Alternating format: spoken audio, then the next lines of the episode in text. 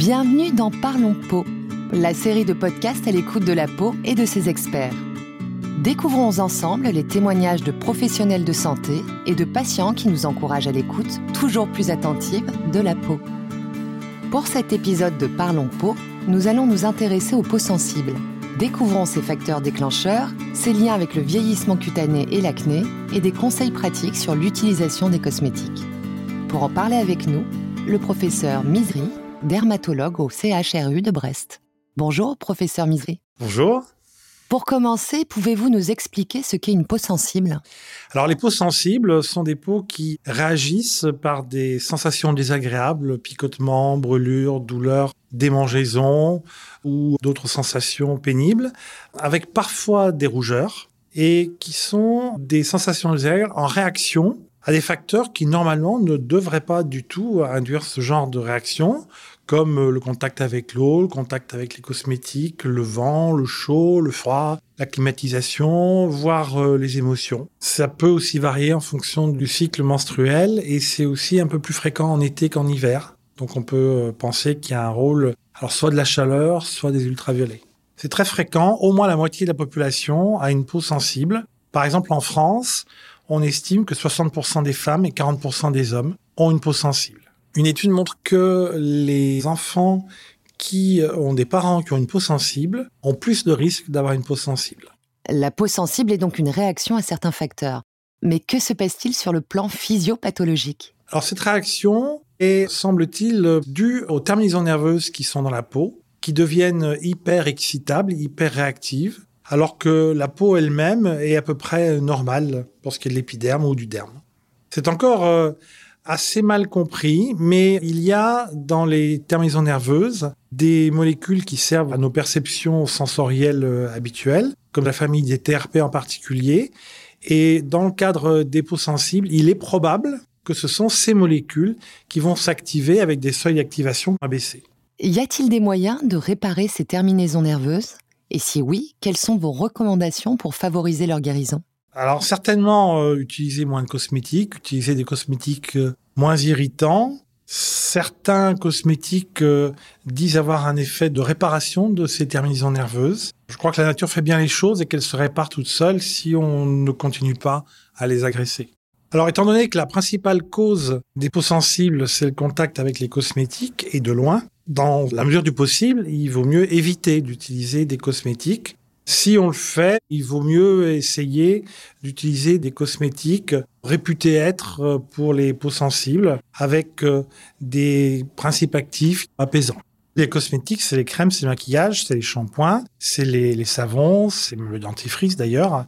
C'est vraiment tout ce qui peut être en contact avec la peau. À propos des crèmes solaires, quelle est votre recommandation concernant leur utilisation, surtout en considérant les besoins des peaux sensibles alors la crème solaire, on ne peut pas s'en passer quand on va au soleil. Là, c'est clair que lorsqu'on s'expose vraiment au soleil, il faut mettre une crème solaire. Mais beaucoup de cosmétiques contiennent des produits euh, qui sont photoprotecteurs, très probablement inducteurs de peau sensible. Les peaux sensibles vont-elles avoir tendance à vieillir plus rapidement que les autres? Non, pas qu'on sache. C'est la seule bonne nouvelle. Il n'y a pas vraiment de relation entre le fait d'avoir euh, une hypersensibilité cutanée et un vieillissement cutané accéléré. Pour le vieillissement cutané, on conseille souvent de mettre des crèmes de type acide hyaluronique. Qu'en pensez-vous? Pour euh, avoir une efficacité contre le vieillissement cutané, les cosmétiques sont forcément un peu irritants, tout au moins pour la plupart d'entre eux. Et donc, euh, ce sont forcément des produits qui peuvent favoriser l'hypersensibilité cutanée. Il faut faire un choix. Si on a une peau qui n'est pas vraiment une peau sensible, on peut très bien utiliser des cosmétiques contre vieillissement cutané. Si on a une peau sensible, il faut privilégier certains produits qui sont moins irritants ou même euh, parfois se passer de produits contre vieillissement cutané. Les peaux acnéiques sont-elles particulièrement sensibles? Alors directement non, puisque ce qui définit une peau sensible, c'est que c'est une peau qui a donc les symptômes dont on a parlé, mais euh, ces symptômes ne sont pas liés à une autre maladie. Ceci dit, quand on a une acné, il faut la traiter et les traitements sont souvent un peu irritants ou même très irritants. Et donc, euh, le fait d'utiliser ces produits favorise la survenue de peaux sensibles. Et y a-t-il des cas de sensibilité cutanée considérés comme graves? Très exceptionnellement, mais il existe euh, de très rares personnes qui effectivement sont très gênées dans leur vie euh, quotidienne, qui ne peuvent vraiment euh, utiliser aucun cosmétique, qui ne peuvent pas supporter les variations de température et qui sont vraiment très gênées. C'est quand même particulièrement rare. Alors que les peaux sensibles elles-mêmes sont un phénomène extrêmement fréquent puisque c'est au moins la moitié de la population. Est-il possible de repérer dans la composition des produits des molécules particulièrement nocives pour les peaux sensibles? Tout ce qui est irritant, on peut supposer que ça va être prédisposant aux peaux sensibles, ou si on a déjà une peau sensible, ça va aggraver cette peau sensible. Ça, on peut le retenir quand même. L'irritation, c'est le fait euh, d'induire ces sensations désagréables et surtout une rougeur chez tout le monde. La sensibilité cutanée, c'est que ça ne va survenir que chez certaines personnes qui sont finalement plus sensibles que les autres. Quel conseil donneriez-vous à une jeune fille qui n'a aucun problème et vous demande comment soigner sa peau? Alors, chacun utilise ce qu'il veut, mais quand on commence à utiliser un produit et qu'on sent qu'il est mal toléré, que ça, pique, voire quand on a un peu de rougeur, il faut pas insister. Ce n'est pas une allergie. Dans l'immense majorité des cas, c'est une hypersensibilité cutanée et donc il faut changer de produit. Et pour conclure, est-ce qu'on pourrait dire que la peau sensible, c'est à la fois un mythe, mais aussi une réalité?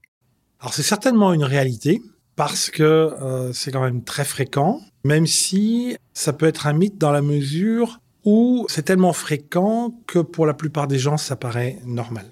Donc euh, ce n'est pas un mythe, mais c'est une réalité qui n'est pas forcément très préoccupante, mais qui peut l'être. Merci, professeur Misery, pour ces réponses qui nous éclairent sur la complexité des peaux sensibles, sur l'impact de l'utilisation de certains produits cosmétiques et sur ses liens avec le vieillissement cutané et les peaux acnéiques. C'est ainsi que s'achève cet épisode de Parlons Peau. Pour découvrir les autres épisodes de ce podcast, n'hésitez pas à vous rapprocher de votre contact Galderma. À bientôt pour un nouvel épisode. Notez que ce contenu reflète uniquement le point de vue des intervenants et n'engage en aucun cas la responsabilité de Galderma.